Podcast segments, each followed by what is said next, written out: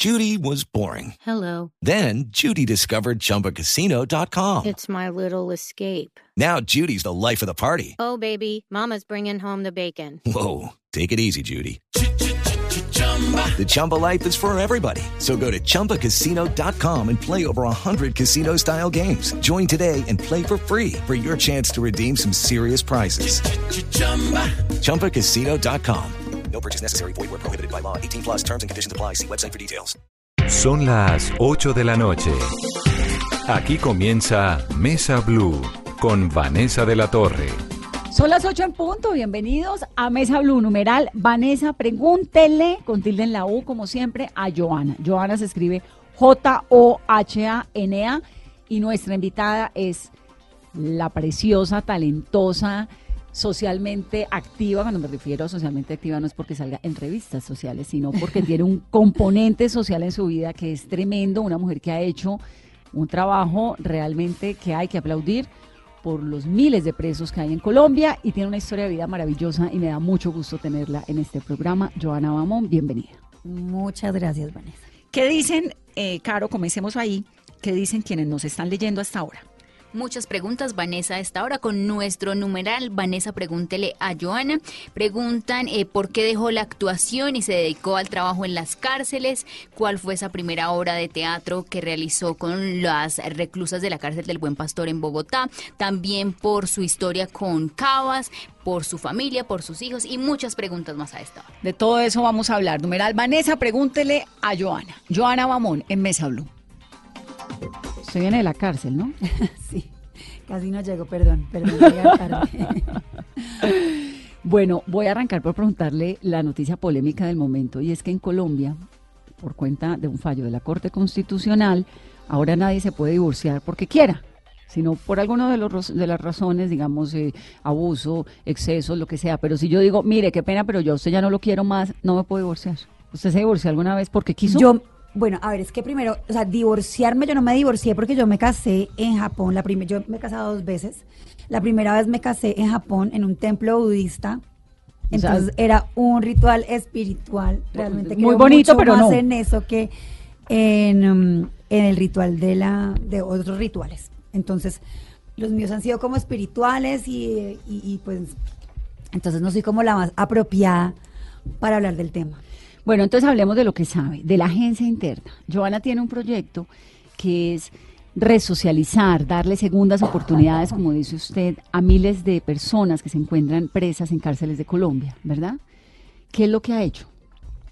Bueno, nosotros llevamos seis años trabajando en las cárceles de Colombia. Mm, empezamos, yo fui actriz durante 15 años y por un personaje que estaba haciendo en ese momento en televisión me invitaron a la cárcel a ser jurado de un evento en la cárcel de mujeres de Bogotá.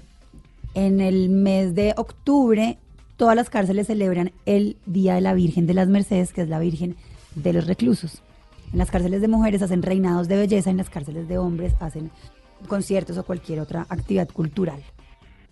Ese día me invitaron a ser jurado de ese evento. Yo nunca había estado en una cárcel. Eh, era la primera vez que iba. Obviamente conocía la situación de las cárceles de nuestro país, pero una cosa es verlo, oírlo en los medios de comunicación y otra muy diferente es ya estar ahí realmente en la cárcel, realmente estar ahí, ver lo que pasa, ver lo que hacen, ver lo que quieren y sobre todo conocer estos seres humanos que están ahí adentro.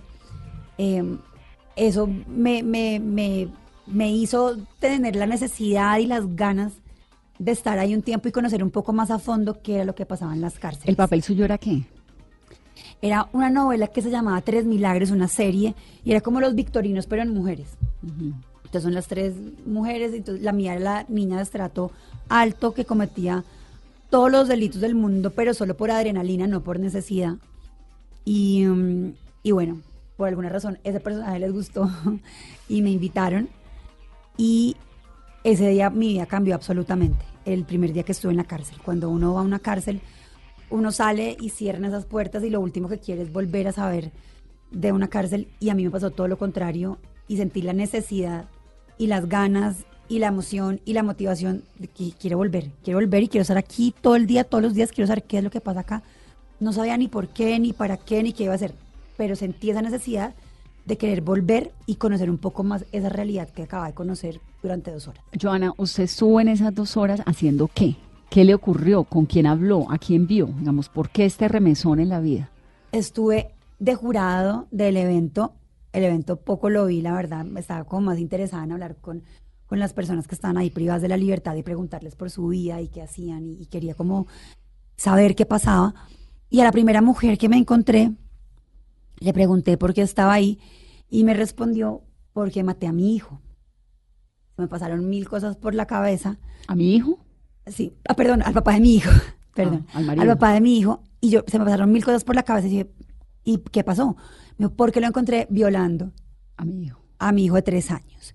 Y mi hijo Simón en ese momento tenía tres años. Así que pude ponerme en su situación y lo único que se me pasó en la cabeza en ese momento fue darle gracias a la vida que yo no había tenido un marido como el de ella, porque seguramente yo hubiera estado en su lugar. Sí. ¿Y quién era esta mujer? Una interna que le dieron 32 años de condena. ¿Y está presa todavía? Está presa toda. ¿La volvió a ver? La veo de vez en cuando. Y son amigas. Sí. Y entonces usted, esta conversación le queda rondando en la cabeza, sale de la cárcel y ¿qué sigue? Salgo de la cárcel y digo, bueno, ¿qué, qué, qué puedo hacer? ¿Qué hacemos? Quiero como conocer un poco más. Y en ese momento yo tenía tres meses de vacaciones mientras empezaba mi siguiente proyecto en televisión. Mm, tenía un viaje programado para estudiar teatro, lo cancelé y dije, bueno, ¿qué hago estos tres meses? Quiero estar en la cárcel. Y se nos ocurrió hacer una obra de teatro. Pues no la pude montar en tres meses, llamé a mi directora de teatro, le dije, ¿qué obra hago? Me dijo, haz la casa de Bernarda Alba de García Lorca, es una obra de mujeres que habla del encierro, pero de la libertad del espíritu y era la obra como adecuada para hacerlo. Empezamos a montarla y en paralelo, mientras este equipo mío montaba la obra de teatro, yo podía como conocer un poco más del día a día de las personas que estaban ahí privadas de la libertad. Y a los tres meses presentamos la obra allá dentro de la cárcel. Y cuando uno va a una cárcel, hay algo que es muy particular de la cárcel y es el ruido. Todo es en gritos, es, es realmente como un- Una bulla una bulla fondo, sí. aturdidora. Y ese día que presentamos la obra, llegamos y estaba todo el mundo en silencio, toda la cárcel. Todo el respeto de las otras compañeras privadas de la libertad hacia las 12 mujeres que habían visto durante tres meses ensayando una obra de teatro. Era como un respeto a ese trabajo en equipo, a esa responsabilidad, a ese trabajo que habían visto, que habían sido ellas testigos de eso. Y ese día está la cárcel en silencio. Yo estaba en primera fila viendo la obra de teatro y me pude dar cuenta que estas 12 mujeres que estaban ahí eran 12 mujeres totalmente diferentes a las que yo había conocido tres meses atrás. ¿Cómo es el proceso de transformación de esas mujeres con las que ha trabajado? Porque son casos en los que está el drama, el dolor, el odio, el resentimiento. ¿Cómo hacer, cómo lograr ese cambio en ellas? Pues en ese momento lo que yo pude ver era simplemente como ser testigo de un cambio, de, un proceso de tres meses donde ellas habían estado haciendo teatro y eran mujeres que les brillaban los ojos, mujeres con esperanza, mujeres empoderadas, mujeres motivadas. Y en ese momento pensé, el teatro. El teatro es un ente de cambio, transformador, porque lo estoy viendo ya hoy, seis años después que llevo en las cárceles, después de trabajar en 31 cárceles de Colombia con más de 30 mil personas privadas de la libertad, me doy cuenta que lo que realmente generó este cambio y esta transformación no fue el teatro, sino simplemente una oportunidad. Una segunda oportunidad, como dice usted, ¿no? Exacto. Una segunda oportunidad, pero sobre todo para personas que en su mayoría, como es el 90% de la población carcelaria de nuestro país, no han tenido ni la primera oportunidad. Ese día que se presentan estas 12 mujeres, ¿cómo las escogieron? Digamos, ¿usted cómo organizó esa primera obra de teatro que, creo que es como un punto muy importante de lo que viene a continuación en su carrera? Em, lo único que pedimos fue que eh, pudieran haber personas de todos los patios, de mínima y de máxima. Para juzgar, para señalar, para discriminar, están otras personas. Nosotros pues no queríamos hacer eso, sino que estuvieran de todos los patios, simplemente la gente que quisiera estar con nosotros. Y hubo una audición, ¿Se presentaron cuántos en la audición? 200 personas, Claro. y quedaron 12, porque pues la obra era solo de 12 personajes. Y les hicieron casting. y les todo. hicimos casting. eh, escogimos a varias, no solo por su talento, sino también con condenas muy altas porque por, ellas por cada dos días que trabajen o estudien, se les reduce un día su condena. Entonces también queríamos como apoyar y fomentar este descuento de su condena. ¿Eran condenas de cuánto tiempo y por qué? Digamos, las primeras actrices que tuvo usted en esa obra, ¿quiénes eran? Todo, de todos los delitos. Porque así lo pedimos, que fueran de todos los patios, simplemente los que quisieran. Los que quisieran eh, participar en algo nuevo, quisieran eh, hacer teatro. ¿Y los permisos para hacerlo? Los permisos para hacerlo fueron fáciles, lo que no fue fácil fue ya después cuando quisimos que todo el mundo conociera esto y no solamente ser nosotros los que trabajamos con ellas, nuestro equipo de trabajo, como ser testigos de esta transformación y decidimos quererla sacar de la cárcel para que todo el mundo viera esto. Eso sí fue un permiso largo. Fueron casi ocho meses. Con el IMPEC. Con el IMPEC, con el Ministerio de Justicia. Eh, y ahí lo montan en un teatro. Y ahí lo hicimos en un teatro. ¿En cuál? La primera vez que lo presentamos fue en el Teatro del IMPEC, de hecho.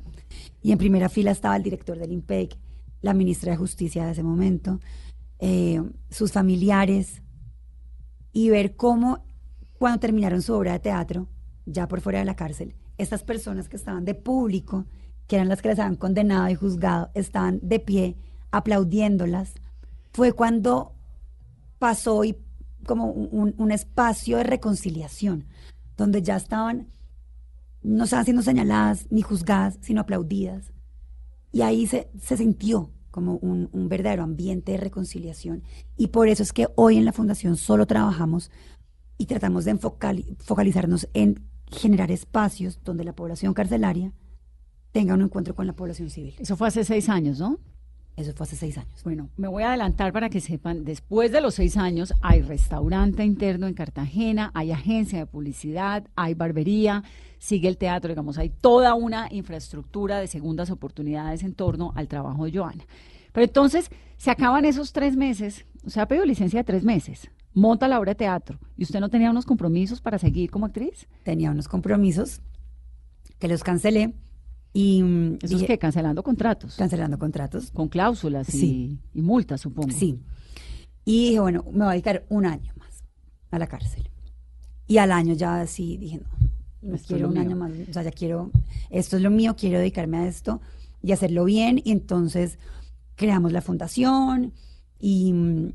La fundación es Teatro Interno, que es la primera. Acción Interna. Acción Interna. Se llamaba Teatro Interno porque empezamos con, con teatro pero ahora se llama Fundación Acción Interna. Porque ampliaron el... Porque tenemos, pues el teatro es una de las 20 actividades que tenemos en la fundación y mm, tenemos una metodología de intervención que diseñamos, que realmente diseñaron los internos, que realmente la, la construimos nosotros, pero con base a lo que ellos quieren, lo que les gustaría hacer en la cárcel, lo que quisieran. Eh, las necesidades que realmente tienen o los anhelos o las esperanzas o las motivaciones que tienen en la cárcel. A partir de eso, creamos nuestro modelo de intervención que tiene tres líneas de acción.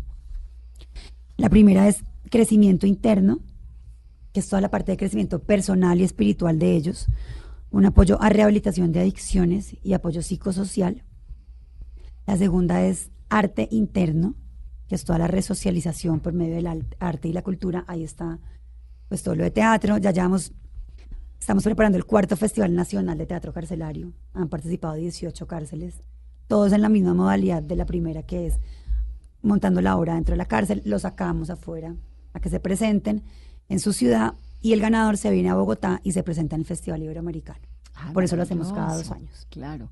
¿Y son cárceles de todo el país? Son cárceles de todo el país. ¿Cuántas cárceles hasta ahora? En el festival han participado 18 y ahorita empiezan 6 nuevas. ¿Pero usted ha estado en cuántas? Digamos, 31, ha, ha, trabajado con 31 cuántas, cárceles. Con 30, ¿Cuántas cárceles hay en Colombia? 137. Bueno, no le faltan sino... No, pues. Me quedan bastantes años. ¿Y esto mal. es población de cuántas personas? Digamos, esas en Colombia hay cárceles... 118 mil personas privadas de la libertad. ¿Y usted ha trabajado con cuántas? 30 mil. Wow, en seis años. Tremendo, Joana. Y en esos seis años, Joana, que usted ha estado recorriendo las 31 cárceles del país, hoy, ¿cuál es la necesidad más apremiante y ese desafío que tiene el gobierno? Usted que ha estado y sabe y conoce la problemática. Pues realmente es simplemente cumplir con la finalidad de la pena. La finalidad de la pena es la resocialización. Desde que eso se cumpla, pues las cárceles serían algo productivo. Desde que no se cumpla, las cárceles pues no sirven para mucho. Terminan siendo Entonces, una fábrica de delincuentes. ¿Y las condiciones hoy de las cárceles cuáles son? Las condiciones no son las mejores, pero, pero se pueden hacer cosas igual ahí adentro. La tercera línea de acción nuestra, por ejemplo, que es la que me faltaba por contarles, que se llama trabajo interno, es toda la parte de productividad. Que las cárceles no sean solo centros de reclusión, sino centros productivos. Ahí está, por ejemplo, el restaurante o la agencia. Son programas donde ellos realmente puedan volverse útiles, primero, con ellos mismos, segundo, en su entorno de la cárcel y por ende, una vez salgan con la sociedad y se puedan reincorporar de una forma digna como se lo merecen una vez ya han cumplido su condena. Obviamente es un lujo pertenecer a esta organización que usted tiene, ¿no? Tener la posibilidad de estar en el restaurante o estar en la barbería que ahora nos va a contar o estar en el festival de teatro o en algo. ¿Por qué algunos pueden y otros no? ¿O cuál es el proceso de selección? Yo quisiera estar con los 120 mil, pero mm, lo que hacemos es grupos de 25 porque es un número que, que es como lo ideal para cualquier trabajo y cualquier actividad, taller o capacitación o programa que tengamos. Pero puede estar cualquier persona. Nosotros no, lo que les decía ahora, no estamos ahí para juzgar, sino para recibirlos, no señalarlos. Entonces, el que quiera estar realmente puede estar. ¿Alguna vez ha tenido un, un- un problema de seguridad, un inconveniente? No, Nada. no, nunca. ¿Y qué pasó? Me siento muy segura en las cárceles. ¿Y qué pasó en ese año en el que usted decide, bueno, me voy a dedicar a este trabajo? ¿Qué le pasó personalmente? ¿En qué estaba usted? ¿Ya tenía un hijo? ¿Ya se había separado? ¿Qué estaba? ¿Cómo era? ¿Qué le decían en la casa al marido?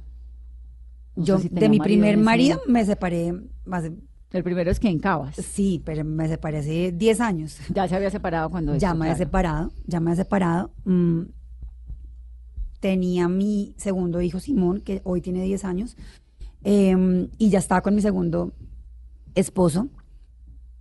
Y mm, no, fue un cambio, es que fue algo como tan inesperado. De hecho, la primera sorprendida en todo esto fui yo. Nunca me imaginé que yo fuera a terminar trabajando en algo así. Nunca me imaginé que mi pasión hubiera sido esto.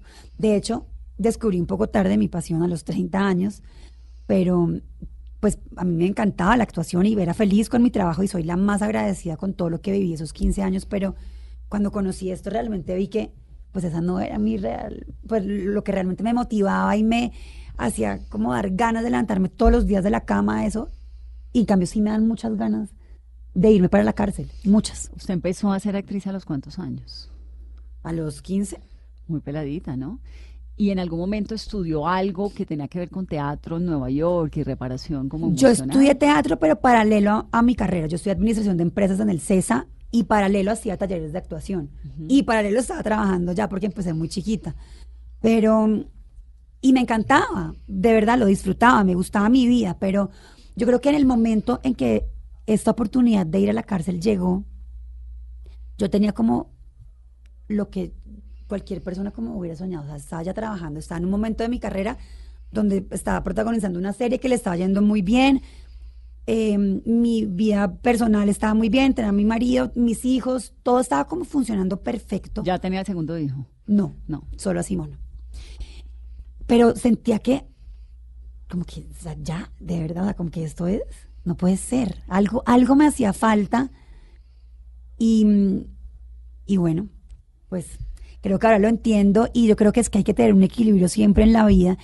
Y por mi trabajo de estos 15 años como actriz, uno se llena mucho de la parte exterior, ¿no? Y se olvida un poco de la parte interior. Y creo que eso era lo que me pasaba en ese momento. Hubo como un desbalance, un desequilibrio entre mi parte exterior y mi parte interior que se empezó a desarrollar adentro de la cárcel. Entonces, hoy, por ejemplo, a mí la gente me dice y me felicita, qué bueno lo que hacen en la cárcel, tu fundación, tu equipo, pero realmente yo soy la más agradecida con todas las personas privadas de la libertad por haberme dado a mí esa oportunidad de trabajar con ellos y de poder también hacer algo por mí, porque realmente es un aprendizaje diario de ambos, tanto de los internos como mío, es un crecimiento personal, espiritual, eh, es valorar las cosas mucho más, es necesitar cada vez menos. Entonces realmente nuestro trabajo sé que es muy importante para, para esta población, pero también esta población es muy importante, por lo menos para mí, en mi vida personal. ¿Cuál es la historia del restaurante? El restaurante en Cartagena. ¿Cómo se le ocurre a usted montar un restaurante dentro de una cárcel? Para quienes no lo conocen, les cuento rápidamente. El la cárcel de Cartagena queda en un sitio en el centro, ¿no? El centro histórico de Cartagena tiene una entrada al restaurante y tiene otra entrada que es la cárcel. Y Joana montó un restaurante tal cual, donde sirven almuerzos y comidas. Desayunos también, no. Almuerzos y comidas Solamente de noche. de noche eh, comidas en un restaurante, adentro de una cárcel. ¿De dónde sale este proyecto? Bueno, esta, este restaurante es una línea de la parte de productividad de la fundación y nace con la misma idea de lo de teatro, que es juntar a la población carcelaria con la población civil. Entonces, no hay ninguna cárcel de Colombia que esté mejor ubicada que la de Cartagena. Está al lado de los mejores restaurantes del mejor hotel. Y em, empezamos, dijimos, bueno, hagamos una- un restaurante que sea abierto al público, pero donde todas las internas participen. Es una cárcel pequeña, es una cárcel distrital, también eso obviamente facilita más las cosas. Y en ese momento habían 180 mujeres privadas de la libertad. Y teníamos, eso fue en octubre, cuando dijimos, hagámoslo en Cartagena, el restaurante. Y abramos en diciembre, la mejor época ya, de Cartagena. dos meses. Teníamos dos meses y empezamos con todo un equipo, el más trabajador, el más eficiente, a trabajar, a capacitar no solo a las niñas que iban a estar en servicio, a las meseras, sino también a las niñas de cocina y también a todas las de adentro. Queríamos que toda la cárcel se sintiera parte de este proyecto. Entonces, unas estuvieron capacitándose en creación de empresas, en huerta, en panadería, en costura, en educación financiera. Cada una participó en algo de este proyecto, así las que estuvieron en el restaurante eran solamente 20 mujeres al principio. Y eh, inauguramos este restaurante en diciembre. Llevamos dos años con este restaurante. Todas las noches se abre al público. Han ido 9 mil personas a visitar el restaurante. El año pasado quedó seleccionado por la revista Time como uno de los mejores sitios para visitar del 2018. Eh, y realmente lo más gratificante de este trabajo ha sido cómo las mujeres que han salido en libertad, que han pasado por el restaurante, hoy están trabajando en los mejores restaurantes o tienen sus propios emprendimientos. Cuando salen ya y pagan su condena. Sí. Este modelo del restaurante dentro de una cárcel, ¿de dónde sale? Nosotros, yo iba una vez en el carro y oí en radio que estaban contando que había un restaurante en Italia, en Milán, en la cárcel de hombres, y que era como el sitio de moda. Yo dije, esto no puede ser, está buenísimo. Me fui para allá, me conseguí todos los permisos, no solo para ir al restaurante de, allá, sino para realmente conocer la cárcel y ver cómo es el funcionamiento. Y se llama Ingalera. Y fui y me explicaron cómo era todo y estuve 10 días allá metida capacitándome en cómo era todo, toda la logística y todos los permisos y las autorizaciones y documentándome para llegar acá y poderlo presentar y que me, pues, me dejaran hacer este proyecto. ¿Y a quién se lo presentó? Cuando usted llega a Colombia y dice, miren, se me ocurre que hay que hacer un restaurante en una cárcel y se me ocurre que la cárcel de Cartagena es ideal porque está súper bien ubicada, porque es distrital, porque es pequeña. No le dijeron, está loca, Joana. Pues sí, pero eso mismo lo dijeron también al principio con teatro, eso mismo lo viven diciendo todo el tiempo con cualquier cosa que se nos ocurre, pero hemos tenido siempre dos grandes aliados en todo este proceso, que es el Ministerio de Justicia y el IMPEC, que sin ellos pues nada de estas ideas que Pero se nos en- ocurren. en, se gobiernos distintos. Exacto. No, nos han tocado cinco. Claro. No, y cinco, o sea, cinco, o sea, cinco, no solo gobiernos, dos gobiernos distintos, pero también cinco eh, ministros, cinco directores del IMPEC, cambian mucho. Entonces, nos ha tocado como todo esto volverlo a hacer, pero siempre el ministerio y el IMPEC han estado como aliados de la fundación y han permitido que lo que, lo, lo que pues nosotros propongamos, obviamente siempre y cuando esté bien justificado, pues nos lo permiten hacer y eso es, es un apoyo que sin eso pues no podríamos hacer nada. ¿Quién capacitó a las mujeres del restaurante? ¿Quiénes son los chefs que le hicieron la carta? Eh, las que le enseñaron a cocinar o los que le enseñaron a cocinar a las señoras, digamos, ¿cómo fue todo ese proceso rapidísimo además? En todo lo que hemos hecho en la fundación, estamos muy focalizados en hacerlo con los mejores, siempre. Siempre decimos que este trabajo no es un trabajo de caridad, para nada, es un trabajo de calidad. Ellos se merecen lo mejor como cualquier otra persona que esté afuera. Si van a trabajar, a mí desde el principio me ha gustado que estén con los mejores. Cuando empezaron con teatro, quise a la mejor directora, quise el mejor teatro, quise el mejor festival. Cuando empezaron con el restaurante, quise los mejores chefs.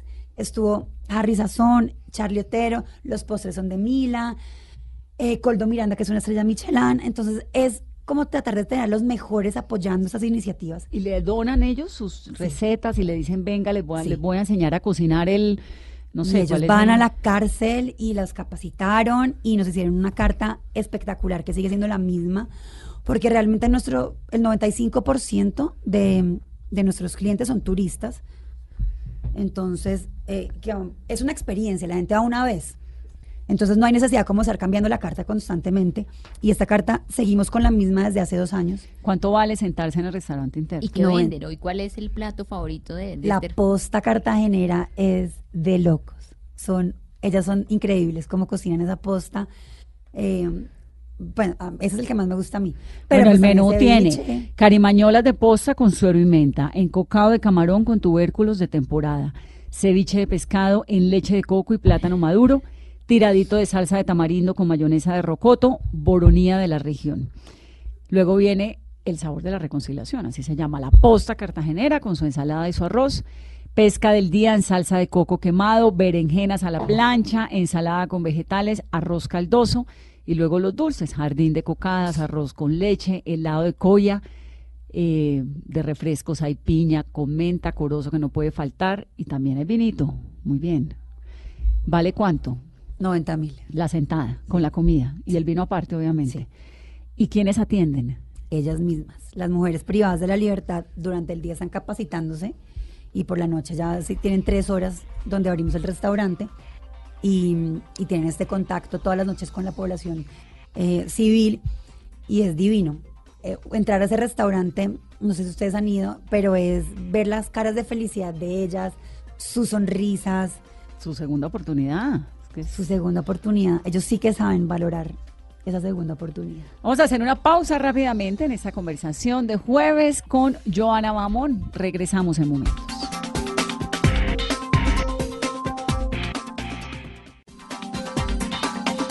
Estamos hablando con Joana Mamón de segundas oportunidades de su re- restaurante interno. ¿Va a montar otro restaurante, Joana? Eh, mm, sí, quisiera, quisiera hacerlo en Río Hacha. Río Hacha es la cárcel más hacinada de todo Colombia, es una cárcel para 90 personas y hay 537. Mm. Y queda al frente de la playa, entonces hay espacio para montarlo ahí al frente. Ese, quisiera hacerlo ahí. ¿Pero hay turismo? ¿Suficiente? Sí, Sí, ¿no? Todo lo que pasa sí, y, igual, no importa. Lo importante es que ellos aprendan, se capaciten.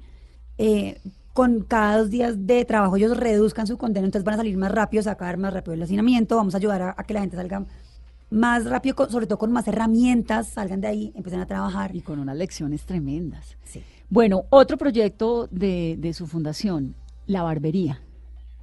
Cuénteme de la barbería. ¿Dónde funciona? ¿Cómo es? La barbería es, es en la cárcel modelo, En Bogotá. en Bogotá, y es, es un espacio que les hicimos muy lindo, o sea, visualmente, es un espacio muy agradable, muy digno, em, para que ellos se capaciten, porque por alguna razón les, les llama mucho la atención ese tema de barbería y les gusta, les gusta aprender, les gusta pa- capacitarse. Pero además son personas condenadas con un arma blanca en la mano, sí, ¿no?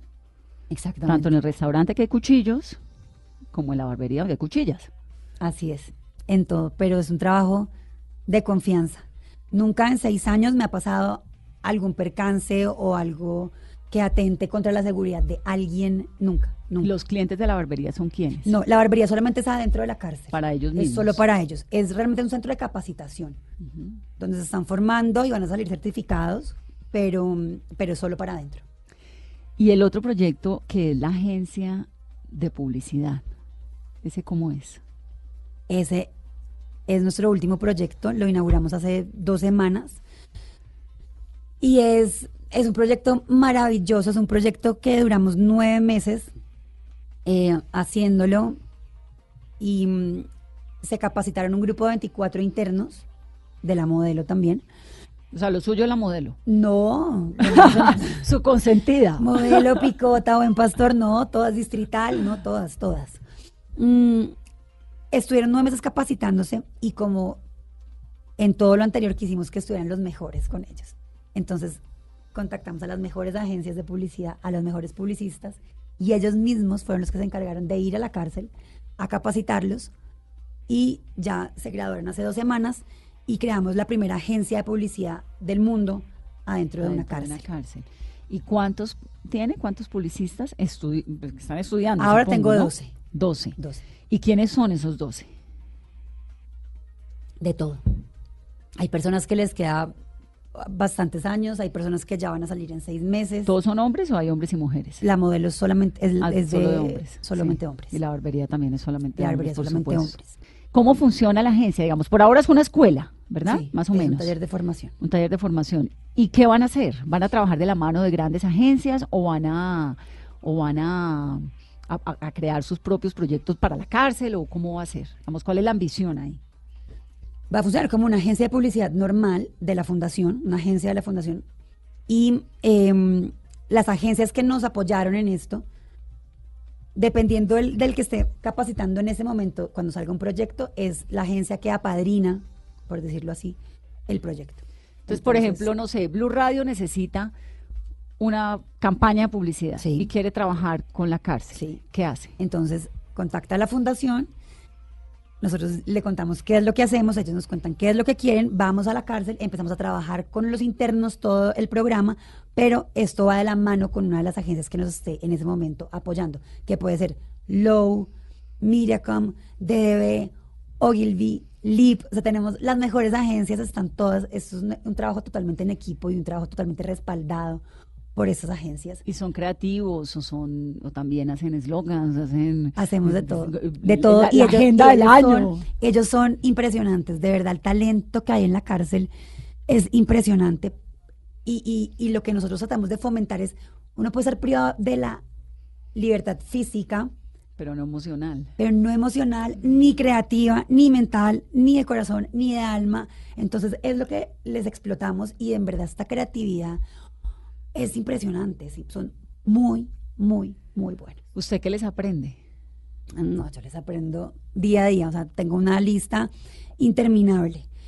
Lo que más aprendo de ellos y lo que más me, me ha eh, impactado en mi vida es cómo convertir errores en oportunidades, cómo cuando uno comete un error sin victimizarse, eso es clave. Se puede volver esto una oportunidad. E- Eso, eso es increíble, es increíble cómo estando ahí uno puede volver a, a soñar, es que no, es- no están privados de, de sentir, ni de soñar, ni de crear. ¿Y yo ha llorado con alguna de esas historias en el medio de tantos años y de tantos Todo el dramas? día es una llorona. Claro, claro, mucho. ¿Cuál fue la que más la hizo llorar? No, muchas, muchas me, me, me conmueven mucho, pero, pero no me quedo en eso, o sea, no, no, ni para qué lloro, simplemente ya, solucionemos qué hacemos, qué hay que hacer, qué nos inventamos, qué nuevo proyecto, cómo podemos ayudar en esto. Solucionar, punto. Es como vamos a solucionar, porque pues si nos quedamos solo, sí, pues sí, qué Si horror. nos quedamos No, en el drama, no, hacemos nada. De acuerdo. Exacto. Joana, usted habla todo el tiempo de segundas oportunidades. ¿Cuál fue la segunda oportunidad en su vida? ¿Que necesitó y tuvo o que no tuvo? No sé. Eh, mm, pues yo siempre he tenido segundas oportunidades desde que soy chiquita. En el colegio, por ejemplo, yo fui súper desjuiciada, indisciplinada. Estoy en un colegio solo de mujeres. Indisciplinada, no Muy. puede ser. Así no parece. no creo. Me echaron de mi colegio, me volvieron a recibir, o sea, ahí tuve mi segunda oportunidad. En la universidad fue igual. Me echaron, me volvieron a recibir. El amor también me dio una segunda oportunidad con mi segundo esposo. No sé, yo creo que no hay una sola persona que, uno, que no haya cometido un error, dos, que no haya pedido una segunda oportunidad. Y creo que para eso tenemos que empezar nosotros mismos, por generar esas segundas oportunidades. Se siente bien, de verdad, dar dar segundas oportunidades se siente mejor que que recibir. recibirlas. Y su papá y su mamá son caleños, ¿no? Su mamá es caleña. Mi mamá es caleña, yo también, de hecho, pues solo nací. Siempre he vivido aquí en Bogotá, pero nací en Cali. ¿Esta cosa social que tiene en el alma es genética? Es genética, es de mi mamá. Mi mamá eh, fue la presidenta de Banca Mía. Ella toda la vida trabajó para, para apoyar a los microempresarios de estrato 1, 2 y 3 a generar créditos, microcréditos. Y esto siempre lo tuve en mi casa, fue mi ejemplo, con esto vivía y yo la admiraba mucho por lo que hacía, pero tampoco, pero nunca fue mi interés trabajar en eso, nunca. Lo tuve siempre tan presente y, y- y realmente valoraba en lo que ella trabajaba y me sentía muy orgullosa de su trabajo, pero, pero nunca mm, me llamó la atención o El pensé que fuera a, traba- a trabajar en algo así. ¿Por nunca qué terminó siendo actriz? Porque me llevó la vida para eso, porque empecé en el colegio chiquita haciendo comerciales, después otra cosa, después otra cosa, después un programa chiquito, después unos capítulos, después y ya, y se fue dando, pero no tampoco era lo que yo quería, tampoco. Realmente hasta hace seis años Descubrí. descubrí lo que quería. ¿Y cómo recibe Joana a su familia cuando usted le dice a su mamá y a su papá, miren, yo me voy a dedicar a las cárceles? ¿Cómo es eso? En su casa. Pues igual de sorprendidos que yo. Em, pero me dijeron listo, de una. Hágale. Dale, como siempre. Realmente ellos, todo lo que les he dicho, ok, dale, dale. ¿Y dale. su hijo? Ahí estamos. Mi mamá, ¿qué hace? Y Simón, no, Simón, pues su- tiene 10 años y su mamá lleva 7 años en la cárcel trabajando. Entonces, al chiquito le preguntaban, ¿tu papá qué hace? Y decía, canta. ¿Y tu mamá? Está en la cárcel. es algo normal, o sea, en, en- en la vida, es- saben que su mamá trabaja en la cárcel. em, las navidades las pasamos en la cárcel, por las mañanas siempre voy con mis hijos a estar allá, por las noches ya estamos en familia. Y mm, pues es, es mi vida, es mi trabajo como cualquier otro. Increíble cómo una persona le cambia la vida, ¿no? ¿No le llama un poco eso la atención cuando hace un- una reflexión y dice, bueno, pues obviamente entiendo lo de la mamá siempre con esto de la banca mía, la niña chiquita que es actriz y de pronto un día, ¡pum!, le cambia la vida. Ahora ya que, digamos, ha pasado un poco como el, que usted ya lo entiende y lo comprende y se para y dice, es que, es que esto es lo que soy, realmente esto es lo que me interesa. ¿Cómo entiende ese cambio? Eso que le ocurrió, ese, esa, esa segunda oportunidad, si quiere llamarlo así. Yo creo que a todo el mundo le llega este momento en la vida. A unos más jóvenes, otros más adultos, pero yo sí creo que a todo el mundo en algún momento de su vida le llega un momento en el que quiere devolverle a la vida lo generosa que ha sido con uno. No creo que es como algo que me pasó a mí ya, creo que a todos, a todos en algún momento nos tiene que pasar. Bueno, hay unos que se dan cuenta y otros no. Porque Pues veo sí, un montón de gente súper frustrada a los 50, 60, 70 que nunca hicieron lo que quisieron, ¿no? O no tuvieron el coraje también para... Ahora que me decía, no, es que eh, yo tenía contratos, tuve que reversar, ¿no? Y en una industria como la del entretenimiento y las novelas y todo esto, tuvo que haber sido un poco chocante. Sí, ojalá a todos, si tuviéramos como la valentía o el coraje, porque sí da miedo, obviamente. Sí, no, o sea, no es fácil decir, no, listo, dejo todo esto y me voy hacer esto y esa incertidumbre que voy a hacer, qué va a pasar, estoy dejando como toda mi, Mi comodidad. comodidad para algo que no tengo ni idea qué voy a hacer. Sí, obviamente da miedo, pero eso es otra de las cosas que he aprendido en ese trabajo. Y es a no actuar por miedo. Estamos muy acostumbrados, sin ser conscientes además, de actuar bajo el miedo. Por ejemplo, no sé, tengo 30 años, no me he casado, no, qué miedo, me voy a quedar solterona, quiero ya casarme, quiero tener hijos, quiero ya tener, o mm, quiero tener plata porque qué miedo ser pobre, quiero tener no, no sé qué, porque qué miedo. Entonces, como qué miedo, qué miedo, cuando uno ya como que empieza, se olvida el miedo, dice, quiero hacer esto porque quiero, punto porque lo quiero hacer. Entonces es como empezar a actuar más desde, desde el amor, desde la convicción y olvidarse del miedo. Yo sé que no es fácil, es fácil decirlo, obviamente. No, es sobre fácil todo decirlo. cuando ya se ha logrado. Pero es eso, es obviamente queda miedo, obviamente queda. El cambio da miedo. ¿Quién la acompañó en ese proceso? ¿Quién le dijo, hágale? ¿Y quién le dijo, "Mm, no sé?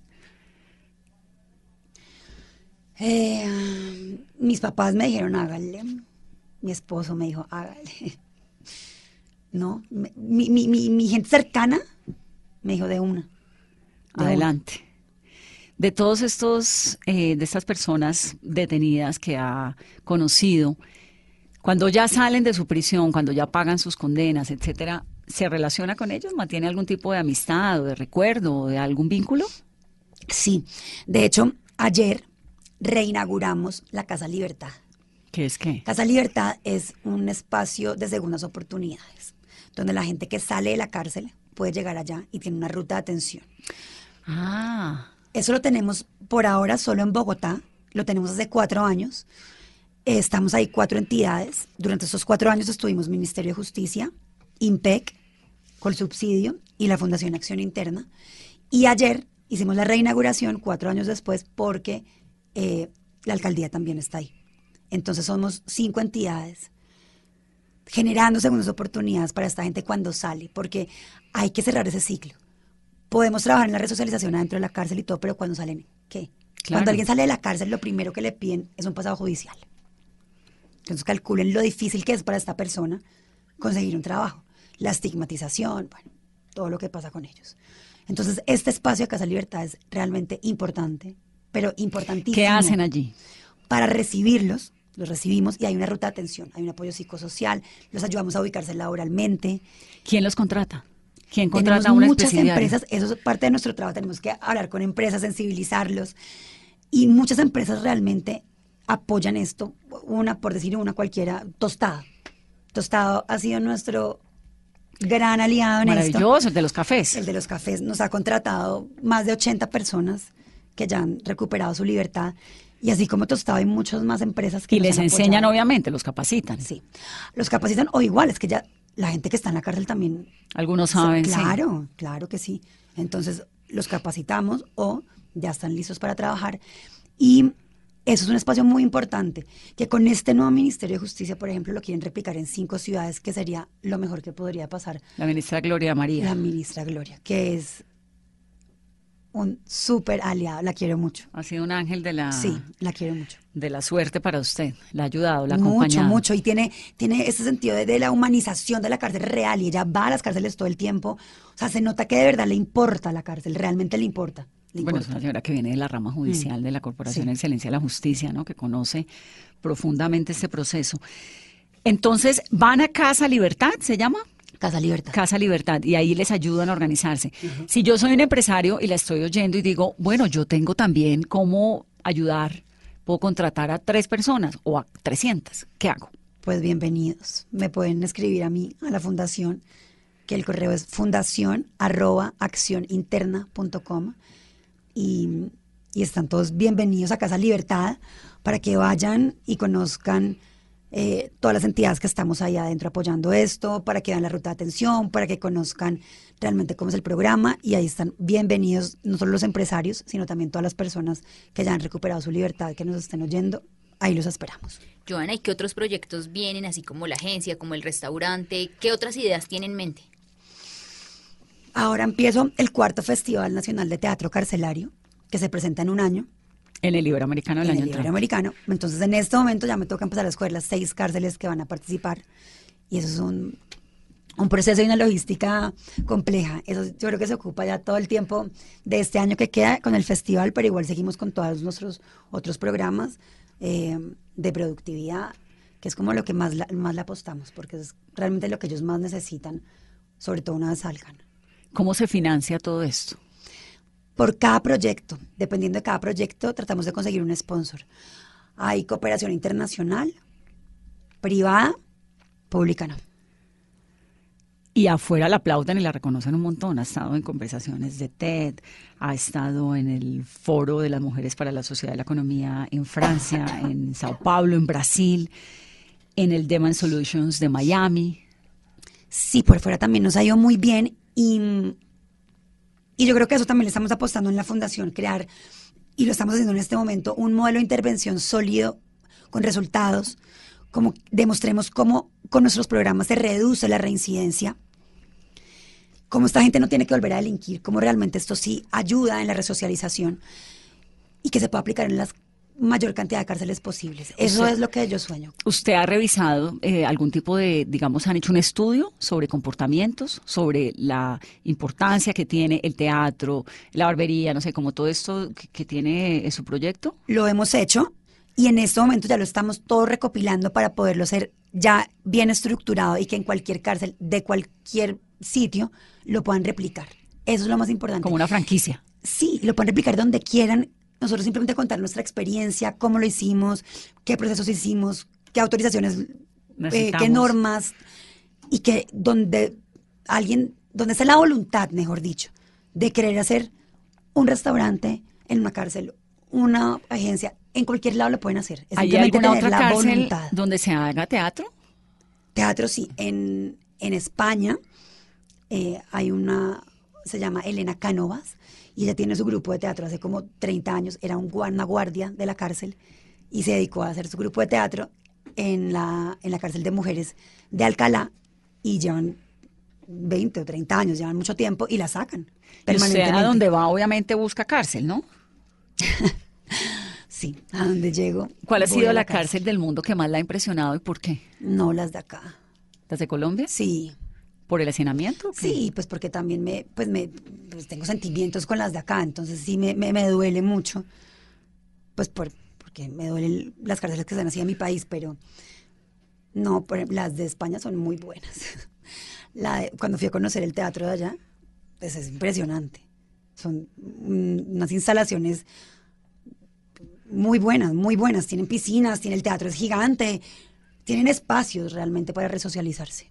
Y en Colombia, ¿cuál es la cárcel que tiene un estado más crítico? Pues son muchas, pero yo creo que la que, la que más hay que, que ayudar en este momento creo que es la de La Guajira, porque La es la más hacinada. Está, o sea, e- el, el nivel de hacinamiento es demasiado alto y es la más, más hacinada de todo Colombia. Bueno, pues Joana, antes de despedirme, le quiero contar por Cabas. Obviamente, para los que nos están escribiendo, aquí viene, son amigos, ¿no? Somos muy amigos. ¿Uno cómo hace para ser amigo del exmarido? Pues es que además usted, obvio, con ese, con toda esta infraestructura de resocialización, pues sería el colmo de no. Y de reconciliación, exacto, por, ex- exactamente por eso, por la Sería reconciliación. La reconciliación. No, Andrés y yo somos muy amigos, muy amigos. Eh, tenemos a Simón, que es lo más divino del universo, y, y siempre hemos sido amigos. Es muy amigo de mi esposo. Eh, hace poquito nos tocó hacer como un, un bautizo express porque yo a Simón lo había bau- bautizado en un ritual espiritual y pero no lo había bautizado por la iglesia y ya debe ser la primera comunión. Entonces nos tocó bautizarlo como a la carrera y el padrino de Simón es mi esposo y aprovechamos y bautizamos de una vez a mi hija mía. Y le pusieron de padrino a Cabas. Ah, ajá. Somos una familia. los tuyos, los míos y los de él. Familia, familia. Familia es familia. Me encanta, pues sí, que la resolución de conflictos empiece por casa. Así es, con ejemplo. Bueno, nominada como una de las 30 mejores líderes de Colombia.